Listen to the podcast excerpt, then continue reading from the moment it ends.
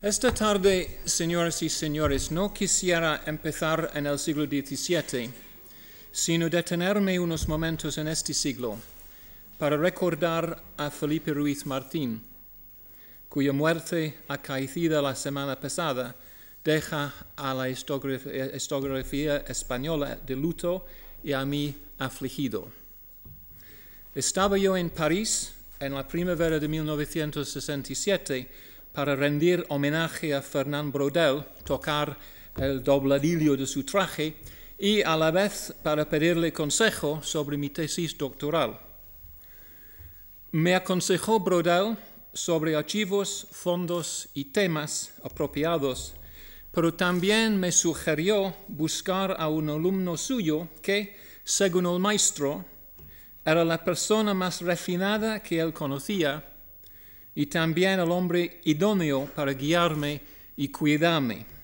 Era Felipe Ruiz. Desde entonces don Felipe me guió y me cuidó. Cuando tuve que dar mi primera conferencia en español, viendo lo aterrorizado que estaba, fue a buscarme a mi alojamiento y me acompañó en un paseo delicioso en el Buen Retiro para calmarme. Poco después, escribió un prólogo magnífico a la versión española de mi libro El ejército de Flandes y El camino de los españoles. Hace poco asistió a la presentación aquí en Madrid de la gran estrategia de Felipe II. Así que a lo largo de mi vida profesional como hispanista, don Felipe ha sido mi guardaespaldas y mi maestro. Y por eso, con permiso de ustedes, quisiera dedicar la conferencia de hoy a la memoria de mi querido maestro Felipe Ruiz Martín.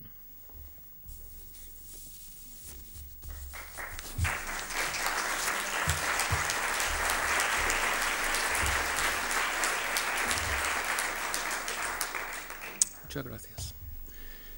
Han sido narrados muchas veces los incidentes del Corpus de Sang en Barcelona, acaecido el 7 de junio de 1740, y sus secuelas, una guerra que devastó Cataluña durante 19 años. Ciertos hechos merecen, sin embargo, una atención especial. Primero, los disturbios que le costaron la vida al virrey, el conde de Santa Coloma, ese 7 de, julio, de junio, implicaron a relativamente poca gente. La muchedumbre en que se mezclaban ciudadanos alterados y segadores se reunió y dispersó durante toda la mañana entre ocasionales gritos de Visca la tierra y mueren los traidores. Pero no se produjo mayor violencia hasta que un segador fue apuñalado y se disparó contra otra. Un grupo de tal vez 500 amotinados penetró entonces en una casa sospechosa de dar refugio a los culpables y la saqueó, así como las casas de otros funcionarios del rey, quemando todas sus pertenencias, excepto las piezas artísticas religiosas. Quemaron las ah, ah, ah, frames, pero quemaron ellos, pero salvaron las piezas, las pinturas. Al ser alcanzados por disparos desde la casa de otro ministro, la multitud persiguió a los responsables hasta la Atarazana, donde el virrey y otros monarquistas se habían refugiado.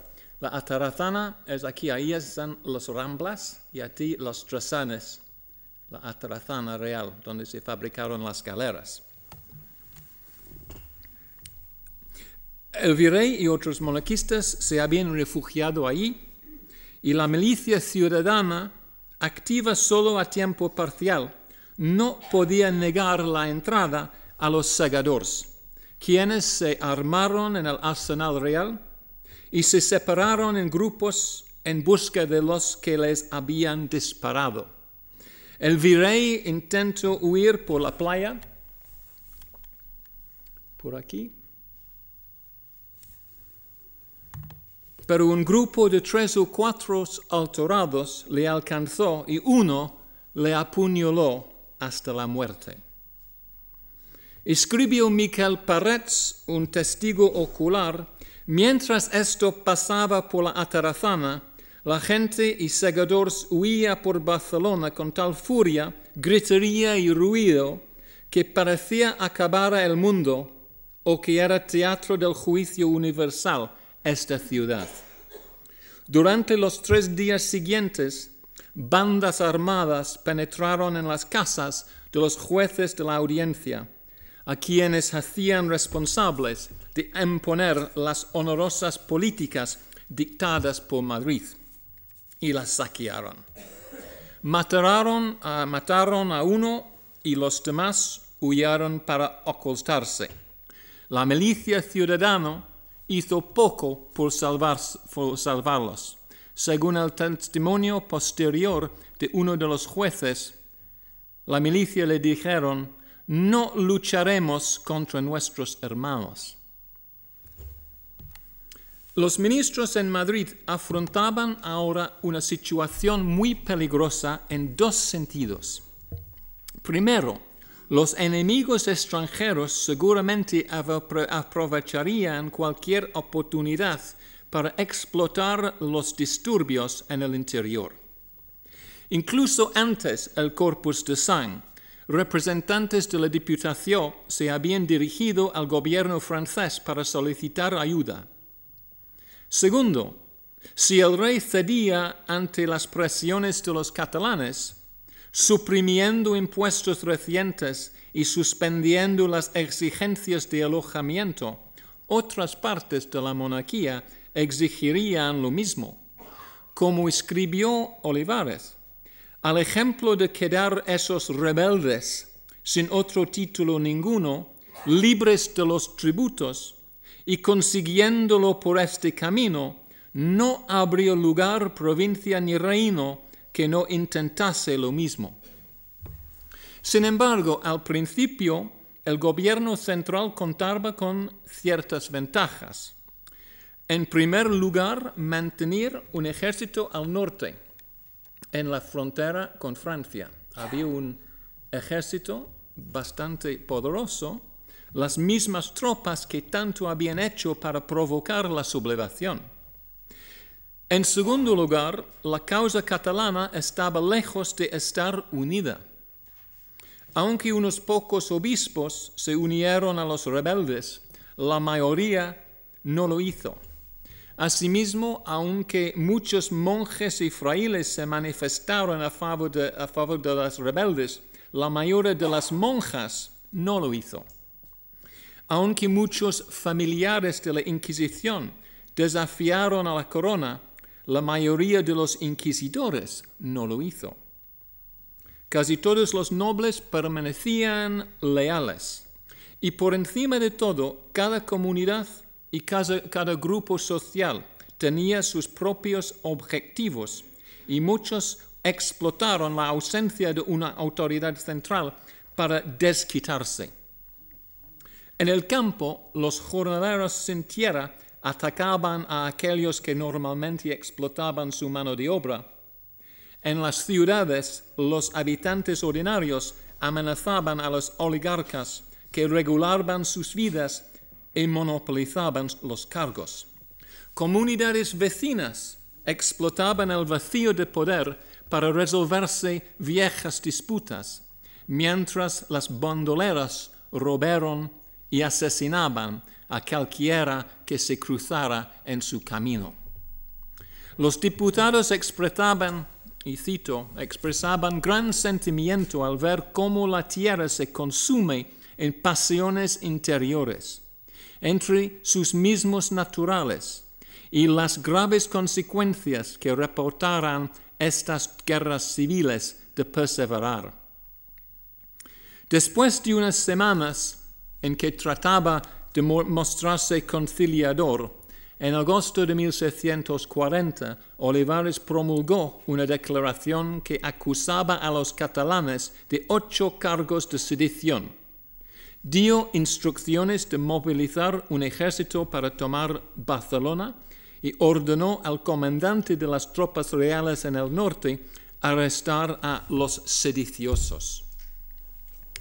Atrapado entre la perspectiva de una brutal represión por parte de la monarquía y la continua violencia popular, los diputados convocaron un comité representativo de los tres estamentos del Principado. Sin embargo, poco antes de que se reunieran los nobles y ciudadanos honrados de Tortosa, aquí al sur, muy cerca de Valencia, llevaron a cabo una contrarrevolución, ahorcando a los principales partidarios de la rebelión. Olivares envió inmediatamente un regimiento para consolidar su ventaja. Esto proporcionó un punto de encuentro para todos los leales a la monarquía y de ese modo hizo posible el desarrollo de dos partidos en Cataluña. Acto seguido, casi 250 miembros del clero, nobles y burgueses asistieron a la primera sesión de la Junta de Brazos en septiembre, encabezada por Pau Claris, canónigo de Urgell. Ellos redactaron una refutación oficial de los ocho cargos de sedición efectuados por Olivares, pidieron apoyo a las Cortes de Valencia, Aragón y Mallorca y encargaron panfletos para justificar ante el mundo su resistencia. Nadie mencionó todavía la iniciativa ya emprendida por Claris y sus partidarios de asegurar la protección de Francia para una posible república catalana. En un principio, el primer ministro francés, el cardenal Richelieu, lo siento, se comportó con extrema cautela, puesto que, en sus propias palabras, la mayoría de los disturbios de este tipo se quedan normalmente en un incendio de paja. Solo a finales de agosto de 1740 dieron instrucciones a un pariente suyo, Bernardo de Duplessis-Besançon, de viajar a Barcelona y prometer a los catalanes las municiones de guerra que habían solicitado. A cambio, exigía tres garantías. Que estas municiones nunca fuesen usadas contra Francia. Que Cataluña nunca firmara la paz por separado con Felipe IV. Y que la Diputación le entregara rehenes y tres puertos capaces de abastecer a la flota francesa en el Mediterráneo. El 7 de septiembre de 1640, dos meses después del Corpus de Song, e incluso antes de la reunión de los brazos, un agente de Claris firmó el borrador de un tratado que concedía todas estas garantías a cambio de ocho mil soldados franceses, infantes y caballería, al mando de comandantes eficaces durante tres meses. Aún así, Richelieu permaneció incrédulo, preguntando al mensajero que le trajo el documento, pero ¿será realmente cierto todo lo que oído? En tres meses, ningún soldado francés llegó a Barcelona. La cautela del cardenal era comprensible. En esos momentos, indudablemente, la oferta de la Diputación de colocar a Cataluña bajo protección francesa no representaba la voluntad de los, catalanes, la mayoría de los cuales no tenían ninguna intención de renegar del juramento que habían hecho a Felipe IV. Pero, sin embargo, tampoco quisieran luchar por Felipe IV.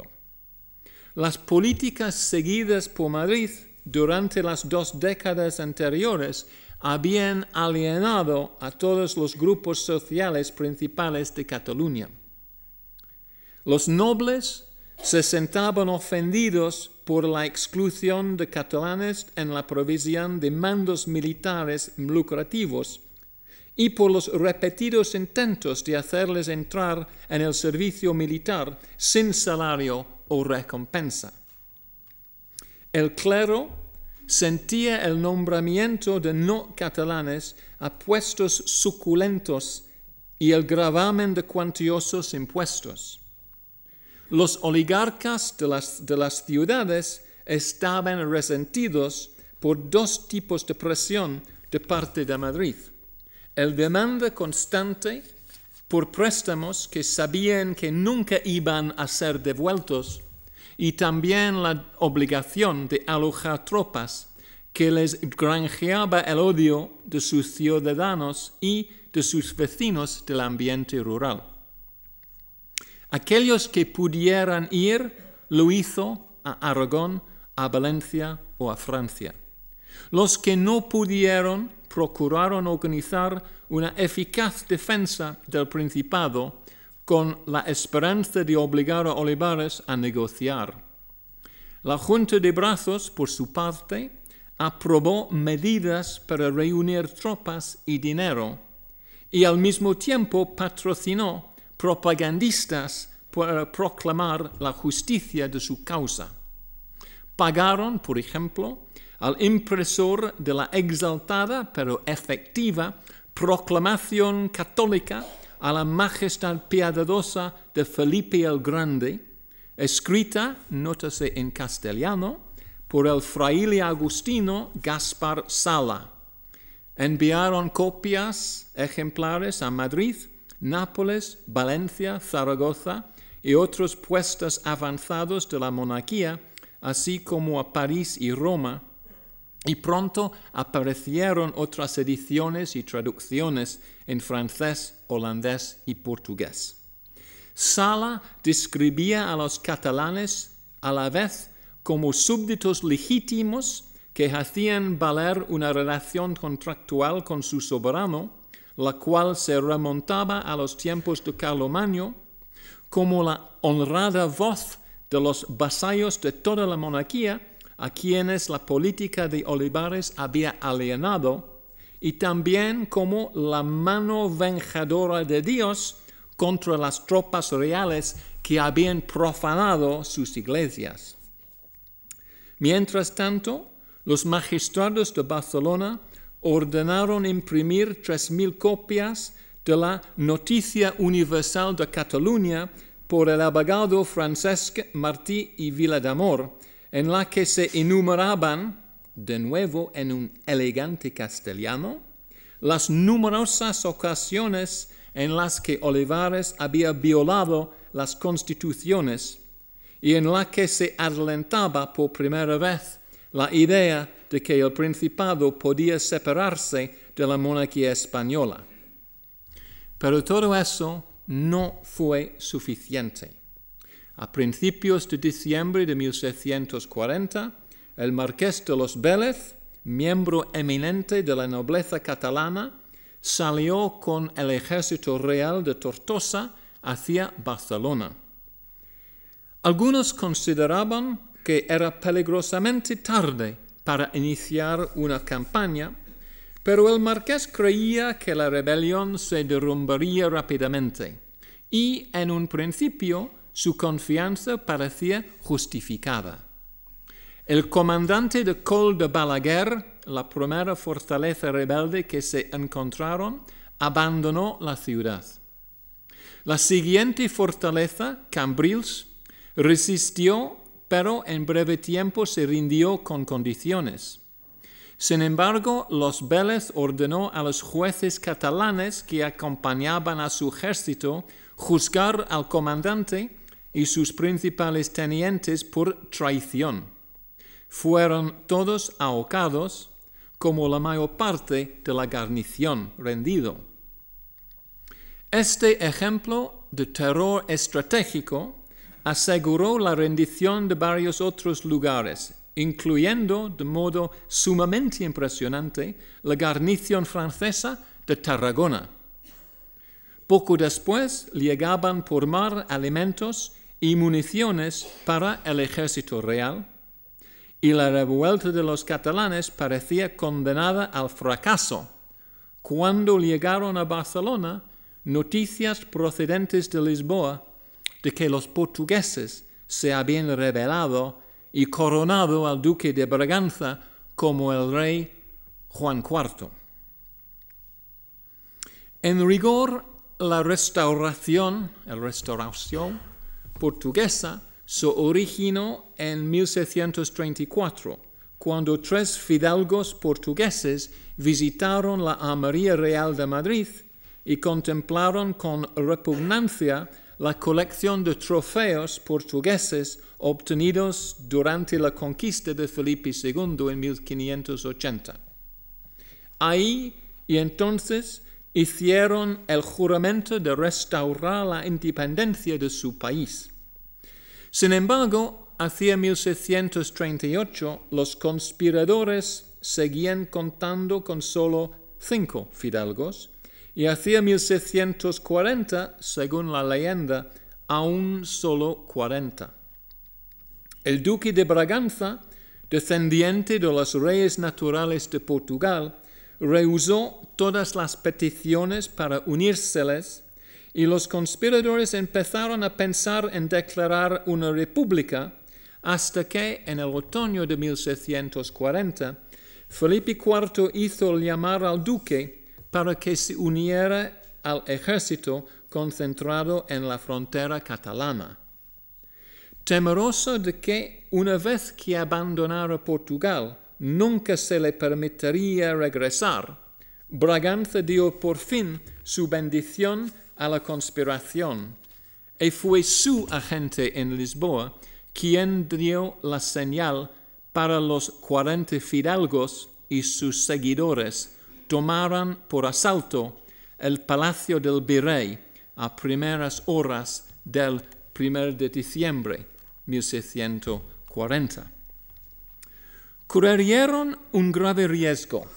Lisboa, aquí, estaba era la ciudad más grande de la península ibérica, con hasta 165 mil habitantes. Sin embargo, aunque los conspiradores estaban pocos, la decisión del gobierno central, el gobierno de Madrid, de concentrar sus tropas en el frente catalán, dejó solo dos compañías de soldados leales al cargo de la vigilancia del palacio. Reduciendo a los que se resistían, los intrusos persiguieron hasta encontrar al ministro a quien hacían responsable de imponer las políticas de Madrid, Miguel de Vasconcelos.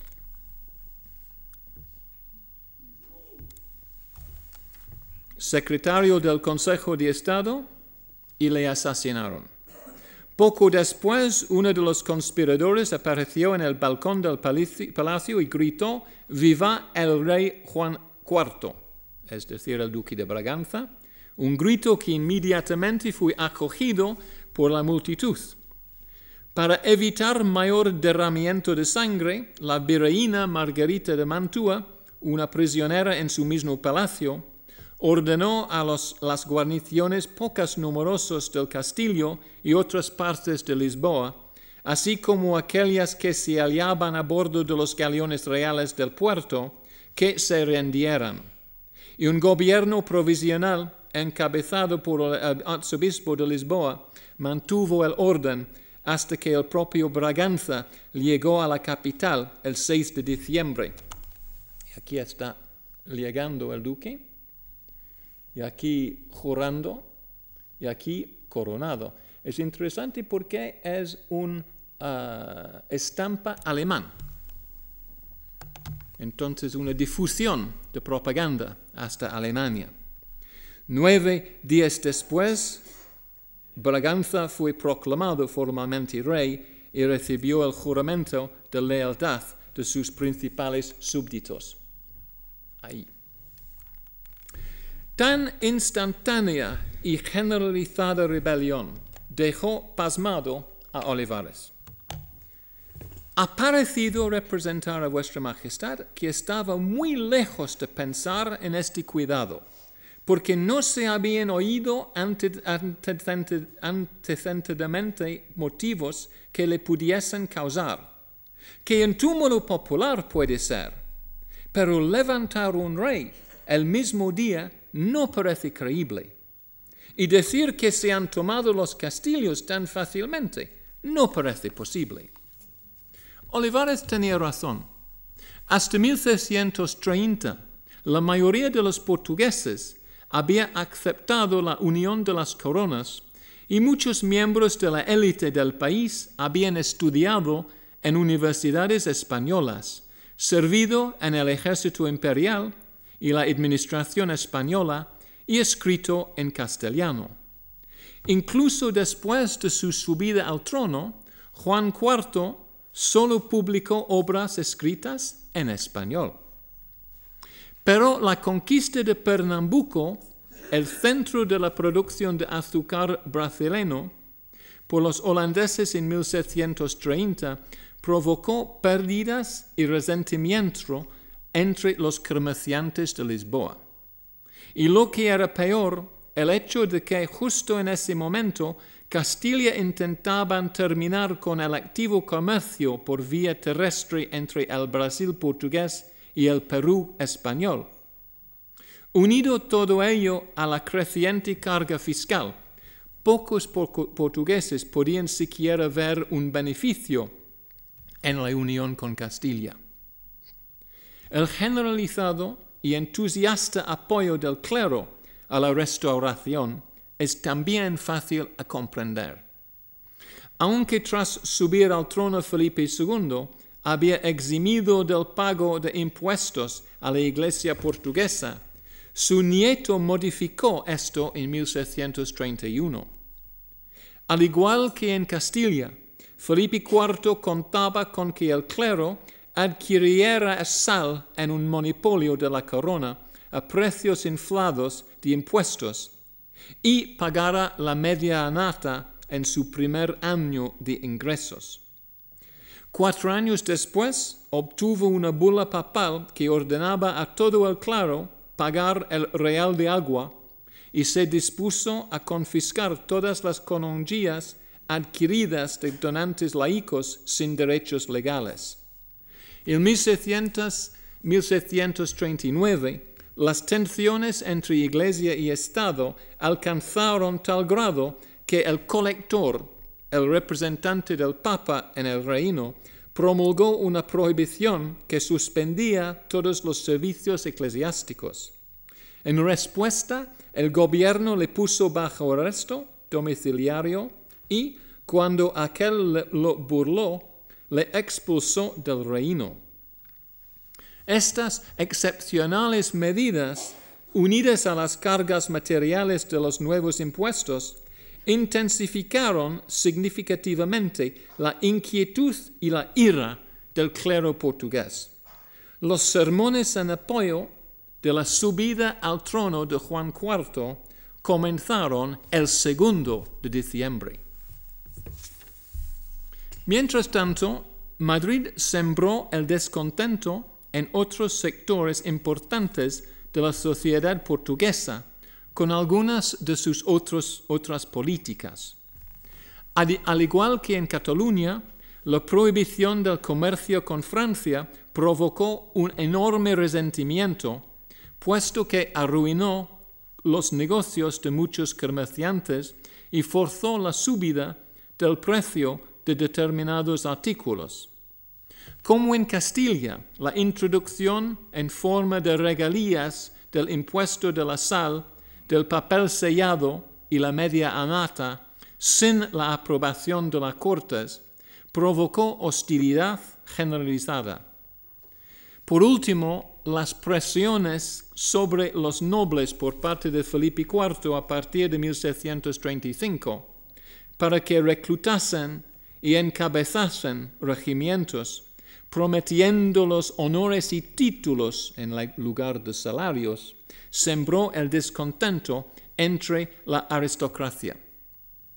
Al principio los envió a Italia y a Flandes, pero fueron cada vez más a Cataluña hasta que en 1640 unas 6.000 tropas portugueses servían ahí. Por último, a los portugueses no les gustaron los cambios administrativos unilaterales efectuados por Olivares, que dejaron a Miguel de Vasconcelos, secretario del Consejo Virreinal, y a su cuñado Diogo Suárez, secretario de Asuntos Portugueses en Madrid, con un dominio absoluto sobre la administración del reino. Controlaron todos los patrocinios, llenando la administración con sus parientes y clientes, y vendiendo cargos y títulos nobiliarios, desviando algunas de las ganancias a pesar de solemnes promesas de lo contrario, para pagar el Palacio del Buen Retiro en Madrid. Los dos firmaron órdenes para reclutar tropas en Portugal que sirvieran en el extranjero y para enviar tropas castellanas con que sustituirlas. Hacia el otoño de 1640, a pesar de varios intentos de destituirlos, Vasconcelos y Suárez habían logrado marginar a todos sus rivales, pero su victoria les dejó a ellos y por consiguiente también a la autoridad de la Bereina peligrosamente aislados. Como advirtió entonces Vasconcelos a su cuñado, y cito, cualquier cosa puede provocar una gran conflagración. Sinceramente, no sé cómo aislar a los sediciosos sin provocar revuelto, porque incluso el desterrarlos crearía un escándalo. ¿Deberíamos hacer que Su Majestad los convocara? Ya se ha hecho. Y no obedecieron. Divulgar la noticia de que Su Majestad concederá a aquellos que vayan a Cataluña los derechos sobre las tierras de aquellos que se niegan a ir, solo aumentará la frustración. Si te digo la verdad, querido colega, no sé qué hacer. Dos meses después estaba muerto, Braganza era rey y diplomáticos portugueses iban camino de Barcelona para acordar una alianza con los catalanes.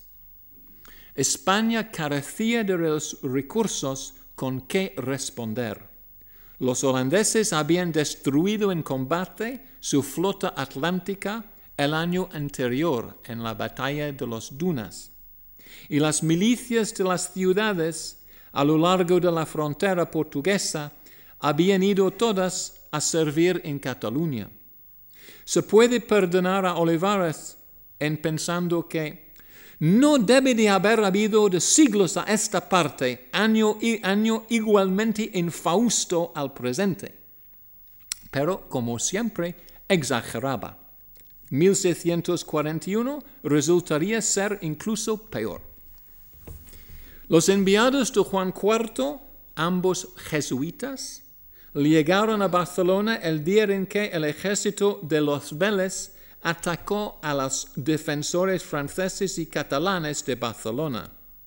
Según un testigo presencial, todas las iglesias y conventos de la ciudad estaban llenos de hombres y mujeres inquietos, rezando por ser liberados de la terrible furia y crueldad manifestadas por el ejército contrario desde que entró en Cataluña y especialmente en Cambrils. Inquieto por la creciente tensión en el interior er, y por el inexorable avance de los Vélez, Pau Claris reabrió las discusiones con los franceses para determinar las condiciones en que ofrecerían su total ayuda. La respuesta solo si los catalanes renunciaban a su lealtad a Felipe IV, se declaraban una república y se colocaban bajo protección francesa. Clarice tenía pocas alternativas. El 16 de enero 1641 persuadió a la Junta de Brazos de proclamar la República Catalana y, una semana después, de reconocer a Luis XIII como conde de Barcelona, aunque bajo ciertas condiciones como la promesa de que mantendría todos los poderes de la Inquisición y con la opción de elegir a otro señor si Luis no les trataba bien. En medio de un impresionante fervor religioso, miles de ciudadanos, hombres y mujeres, acudieron en tropel a apoyar a las tropas, en parte ahora francesas, cuando el 26 de enero los Vélez ordenó un asalto generalizado sobre Barcelona, incluido un reducto en la colina de Montjuic desde la cual podían bombardear la ciudad.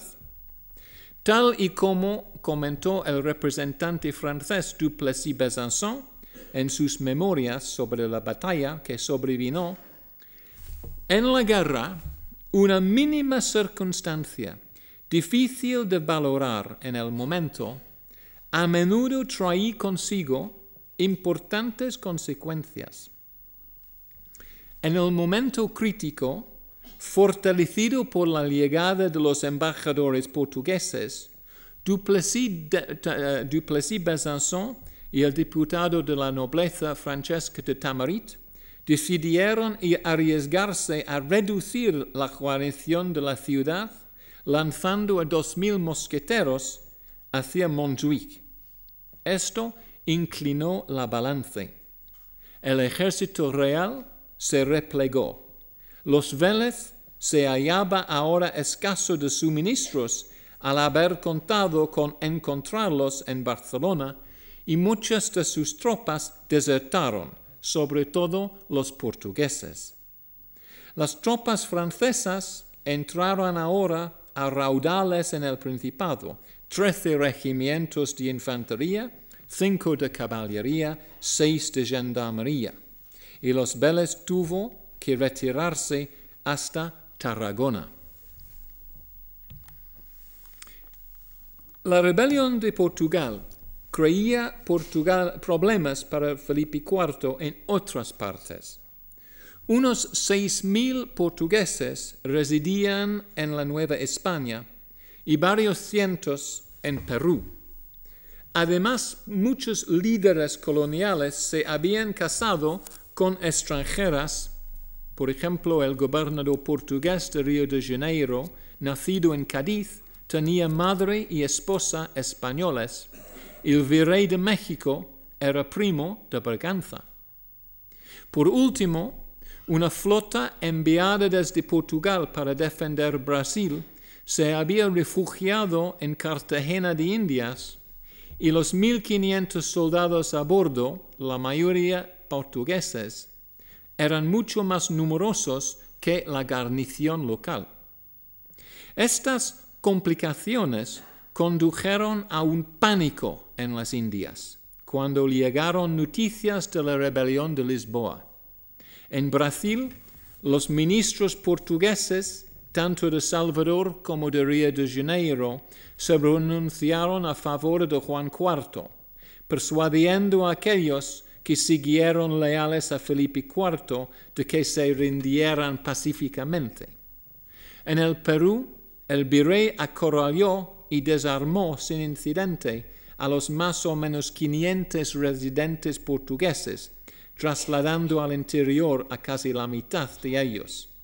Envió también tropas a través de los Andes para asegurar Buenos Aires, donde más de un cuarta parte de los colonos eran portugueses.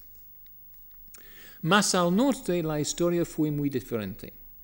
Un agente portugués llegó a Cartagena con órdenes de obtener el control de la flota.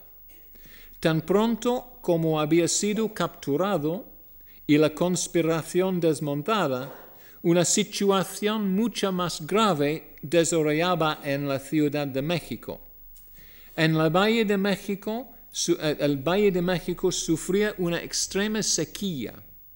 no cayó nada de lluvia entre la primavera y mediados de octubre de 1741, lo cual destruyó las cosechas. El pósito de la ciudad se hallaba vacía, sin trigo ni maíz, y sus ciudadanos carecían de agua. En esta tensa situación crecieron las sospechas de que el virrey, el duque de Escalona, no conseguía tomar las medidas adecuadas para asegurar la Nueva España contra un posible golpe de Estado por parte de los portugueses.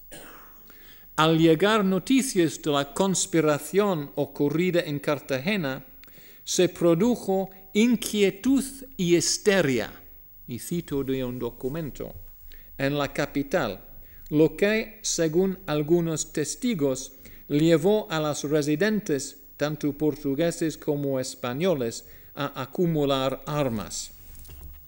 Don Juan de Palafox y Mendoza, obispo de Puebla e inspector general del virreinato, advirtió al rey, y cito, que toda la monarquía se estremecía y temblaba, puesto que Portugal, Cataluña, las Indias Orientales, las Azores y Brasil se habían rebelado. Un intento se había producido en Cartagena y los portugueses de México estaban levantando la cabeza. También insinuó Palafox de que Escalona, el virrey, podría estar planeando pronunciarse a favor de su primo Juan IV. Don Felipe obró con la mayor previsión y autorizó a Palafox a deponer al virrey y, si era necesario, matarlo, para dar todos los pasos necesarios para vencer cualquier resistencia. En mayo de 1642, en una incursión de madrugada, Palafox arrestó a Escalona, le encarceló hasta que pudiese ser enviado de vuelta a España vigilado y él mismo tomó posesión como virrey. Estos asombrosos incidentes y otros como la conspiración en 1641 del duque de Medina Sidonia para convertirse en gobernante de una Andalucía independiente con ayuda holandesa, francesa y portuguesa, tuvieron lugar en un ambiente de desastres climáticos. En la primavera de 1641, la prolongada sequía amenazaba las cosechas de Castilla. En enero de 1641, lluvias torrenciales provocaron que el Guadalquivir subiera y inundía muchas partes de Sevilla. Al agosto siguiente, un tornado azotó la ciudad de Burgos con tal fuerza que destruyó la nave de la catedral. Como no podía ser menos, tanta adversidad acabó pasando factura. El embajador inglés en Madrid informó gráficamente de la desmoralización generalizada que predominaba en España. Y cito de su carta. En cuanto al estado de este reino, nunca podría haber imaginado haberlo visto como es ahora, ya que la gente comienza a flaquear y los que se mantienen por culpa de los continuos fracasos y de sus pesadas cargas se encuentran bastante descoronizados. La gente está a punto de desesperar. El propio rey no era inmune a todo esto. Su decreto sobre la primera consulta acerca de la rebelión portuguesa está teñida de lágrimas y cuando se enteró un año después de la muerte del único hermano que le quedaba el cardenal infante, su autocontrol se vino abajo y lloró abiertamente.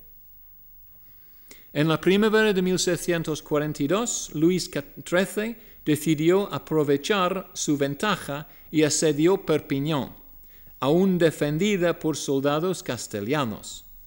Esto llevó finalmente a Felipe IV a asumir el mando en persona y trasladó su cuartel general a Zaragoza, pero no consiguió nada. Perpiñán cayó y un intento de reconquistar Lérida fracasó estrepitosamente. Los catalanes celebraron los éxitos de su nuevo monarca, mientras que el anterior regresaba a Madrid para encontrarse con que casi todos sus nobles habían boicoteado la corte. El día de Navidad, solo un hombre se sentó en los bancos reservados en la capilla real para los grandes de España. Era el hijo del asesinato conde de Santa Coloma. Los, los nobles de Castilla se habían puesto en huelga. Las críticas hacia el conde duque se hicieron ahora más públicas, con especial virulencia reservada para el buen retiro, al que muchos veían como un símbolo de sus equivocadas políticas. Incluso su nombre, retiro, sirvió como una vara para golpear moralmente al ministro al aliarse en retirada sus ejércitos de todos los frentes. Esta serie de derrotas y humillaciones socavaron fatalmente el ánimo de Olivares.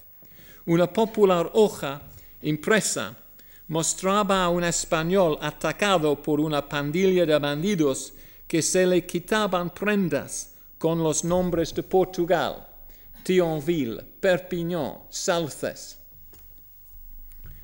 El 16 de enero de 1643, el secretario privado del conde duque observó, mi amo queda sumamente trabajado y quebrantado, pero aunque agua arriba se bracea, añadiendo, la borrasca es grande, pero Dios sobre todo, y un solo accidente lo puede mejorar todo. Pero sí se refería a la muerte del cardenal Richelieu, cuya noticia acababa de ser conocida en Madrid. Estaba el secretario equivocada. Al día siguiente, Felipe IV concedió a su favorito y primer ministro durante casi 22 años permiso para retirarse. Pero la caída de Olivares no solucionó los problemas que afrontaban la monarquía.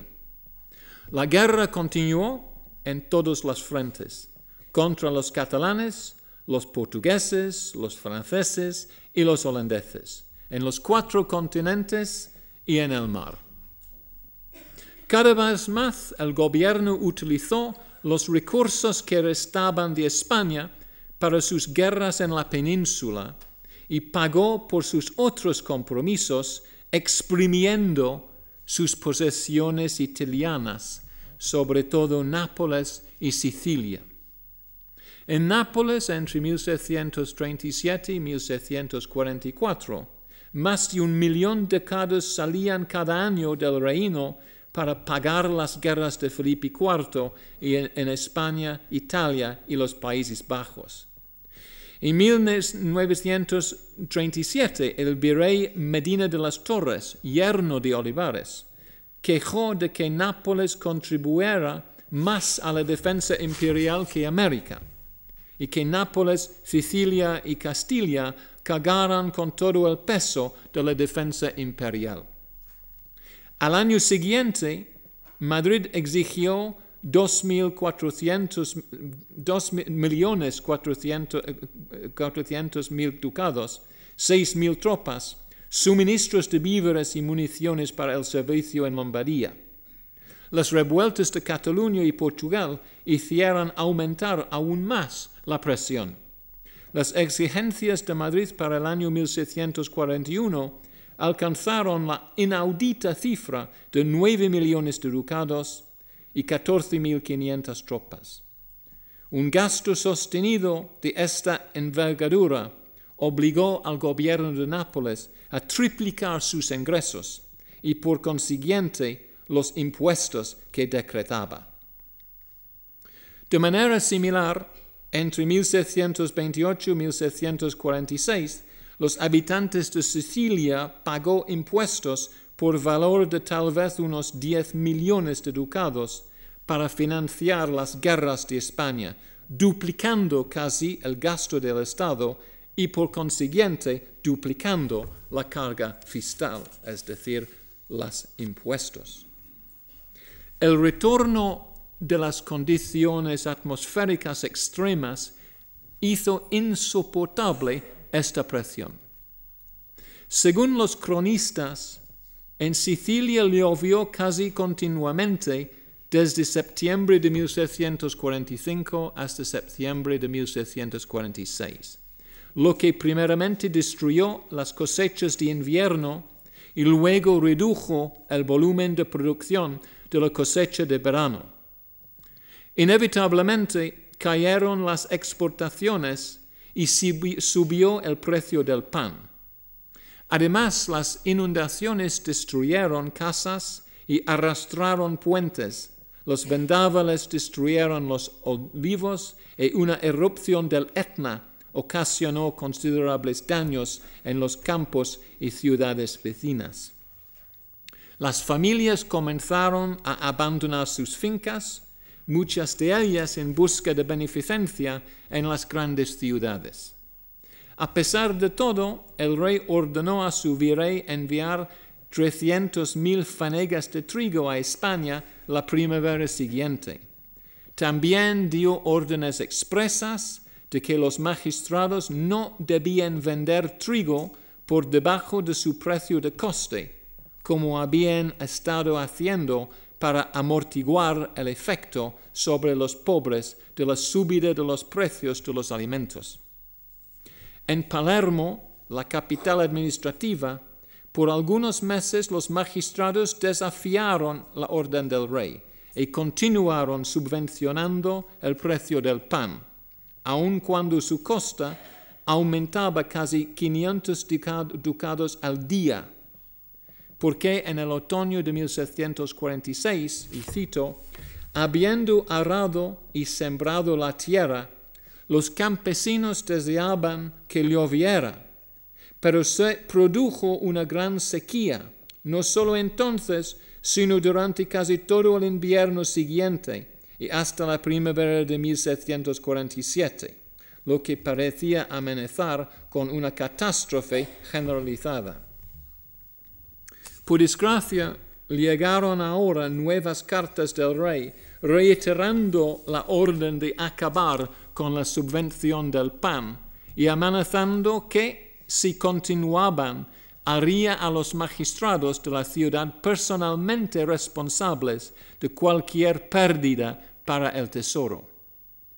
Por consiguiente, el virrey dio instrucciones a todos los panaderos de reducir el tamaño de la barra corriente en un 15%, cito, con el fin de equiparar el, el precio con el coste. A primera hora del día siguiente, unas 200 personas, muchas de ellas mujeres y niños, se reunieron enfrente de la casa consistorial y gritaron, Viva el rey y muere el mal gobierno. Barras grandes sin gabelas y más sencillamente pan, pan. Esto atrajo a una multitud mucho mayor y, al abrigo de la oscuridad, algunos comenzaron a tirar piedras a las ventanas y prendieron fuego a las puertas. También forzaron la entrada en la prisión principal y liberaron a más de mil encarcelados antes de que llegara la noticia de que el virrey había accedido a devolver las barras a su tamaño original. Pero los prisioneros trastocaron la naturaleza de los disturbios. Al día siguiente encabezaron una multitud que tomó por asalto el tesoro y quemó sus archivos fiscales. El clero local sacó a relucir los sacramentos, pero la multitud no les hizo caso y por el contrario incendió las casas de muchos funcionarios fiscales, destruyendo sus posesiones y sus archivos. En un desesperado intento por restaurar el orden, el virrey emitió una proclamación que abolía la gabela sobre cinco comestibles básicos y restituía la subvención al pan para que los panaderos pudiesen elaborar barras incluso más grandes que antes por el mismo precio. De modo más sorprendente, también depuso a los magistrados de la ciudad que habían decretado la reducción. Concedió al pueblo el derecho de elegir ellos mismos a dos magistrados y perdonó formalmente no solo a todos los amotinados, sino también a aquellos que fueron liberados de la cárcel. En unos pocos días, los famélicos ciudadanos de casi todas las demás ciudades de Sicilia sacaron las evidentes conclusiones de la facilidad con que Palermo había obtenido concesiones. Solo Messina a la que siempre le ha gustado hacer lo contrario de Palermo, se mantuvo firme. En otras partes, las multitudes, que con frecuencia incluían mujeres y jóvenes con palos y piedras en las manos, salieron a las calles gritando, Viva el rey de España, abajo la gabela. En una ciudad, tras otra, los magistrados abolieron la gabela. Si no lo hacían, las multitudes abrían por la fuerza las cárceles y empezaban a incendiar las casas de los ricos hasta que lo hacían. El 4 de junio de 1647 llegó a Nápoles de la sensacional noticia de que los disturbios en Palermo contra los impuestos al comercio interior habían logrado su abolición. En las calles y mercados los napolitanos inmediatamente empezaron a preguntarse unos a otros, ¿cómo? ¿Somos menos que Palermo? ¿No son nuestra gente si se une más formidable y belicosa? ¿No tenemos mucho más motivos al arrastrar mayor carga y opresión? Adelante, a las armas. El tiempo es oro. También comenzaron a lanzar lo que un contemporáneo le llamó mordaces y amargos improperios que incitaban a la gente a provocar una revolución como en Palermo. Según el embajador toscano en la ciudad, todos viven con miedo, sobre todo una vez que la mala cosecha de trigo obligó a, los magistrados, como a sus colegas en Palermo, a reducir el tamaño de la barra de pan con el fin de mantener estable su precio. Para evitar el riesgo de la violencia, que a menudo se producía en días festivos, la Iglesia canceló las acostumbradas celebraciones del Día de San Juan, pero no se atrevieron a impedir las planeadas fiestas de la Virgen en julio. Había dos en que se realizaban una batalla ritual en la, piazza, a la piazza del mercado que estaba situada en la corazón de un barrio popular repleto de chabolas, cabañas y apartamentos en altura. También acogía la iglesia de Santa María del Carmine, que albergaba una imagen de la Virgen con extendida fama de hacer milagros.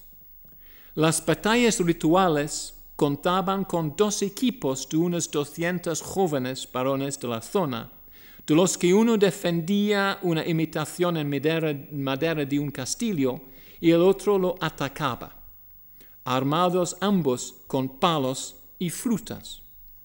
En toda la Europa católica, rituales de estas características tenían lugar en festivales religiosas, normalmente sin contratiempos. Pero el domingo 7 de julio de 1647, en Nápoles, una ciudad de casi 400.000 habitantes, coincidió con un altercado por los impuestos y, en palabras del embajador toscano, ahí empezó la revolución. En enero de 1647 el virrey había establecido varios nuevos impuestos sobre el comercio interior para pagar las últimas exigencias de Madrid, que incluía uno sobre todas las ventas de fruta. En un principio todo permanecía tranquilo, principalmente porque hasta la primavera llegaba muy poca fruta al mercado. Pero el 7 de julio los tenderos acordaron que solo comprarían fruta al precio anterior al impuesto. En el transcurso de la mañana, los productores locales trajeron al mercado unos 1.500 cestos de fruta e inmediatamente se iniciaron las disputas sobre quién debería pagar el impuesto de la fruta. Eventualmente, a uno de los vendedores de fruta le entró, y cito, le entró tal furia que tirando al suelo dos grandes cestos de higos, gritó, Dios da en abundancia y el mal gobierno sola escasez. Por tanto, no me importa esta fruta, que todas cojan de ella. Uno de los magistrados de la ciudad llegó rápidamente para restablecer el orden y asegurar el pago del impuesto pero las mujeres y niñas que se hallaban en el mercado comenzaron a gritar, Viva el rey, muere el mal gobierno. De pronto un joven pescador, vestido con una camisa blanca y un gorro rojo, montó un puesto de fruto y gritó, Sin gabela, sin gabela, y arrojó fruta fresca y luego piedras al magistrado. La multitud que comprendía veteranos de los exitosos disturbios en Palermo inmediatamente siguió su ejemplo. Aquí tenemos una pintura de Mico Spadaro, hecho el mismo año 1747. Ahí está el joven con la gorra rojo. Aquí está la dogana donde se pagaron los impuestos y aquí está la, iglesia del, Carmine con la torre y todos estos eh, proyectos urbanos de, gran altura. La multitud que comprendía veteranos de los exitosos disturbios en Palermo inmediatamente siguió el ejemplo de este joven llamado Tommaso Agnello de Amalfi, comúnmente conocido como Masaniello.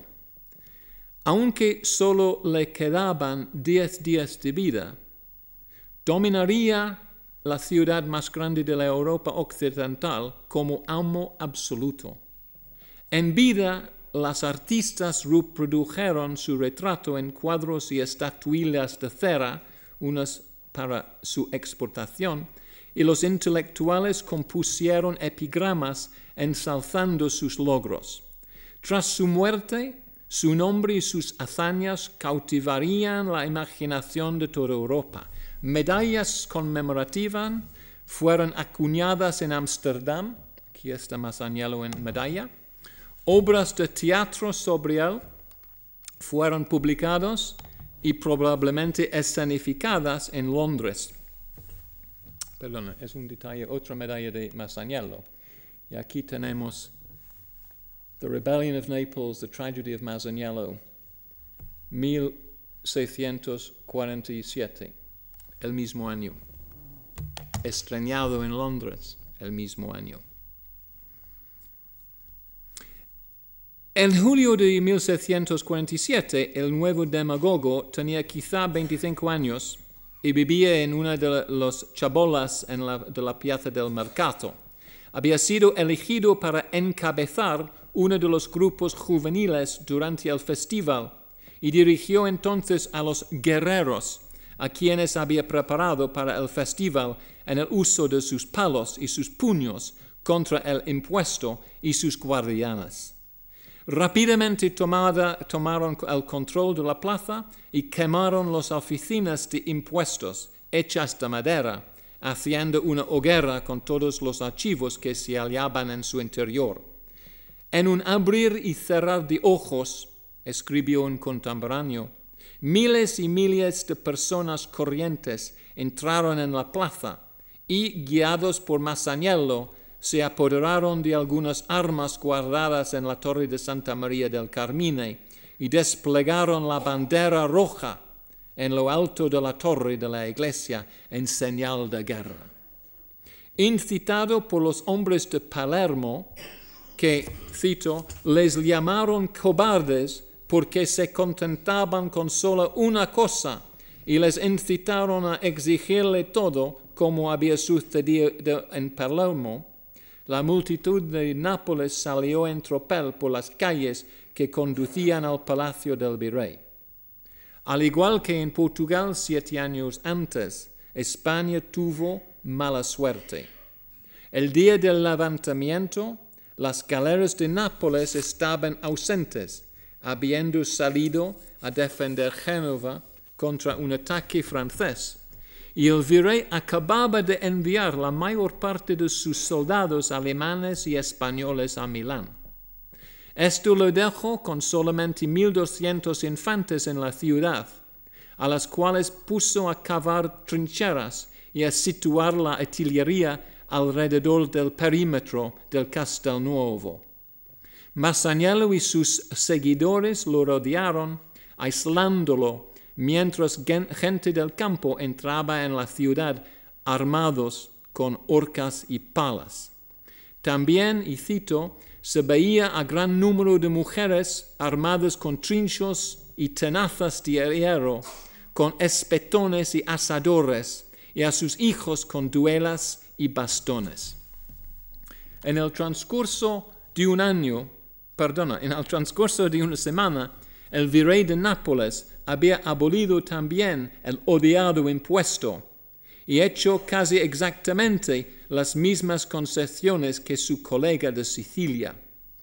Para el dominio español en Italia, de hecho quizá para la supervivencia de la monarquía española, había llegado el momento de la verdad.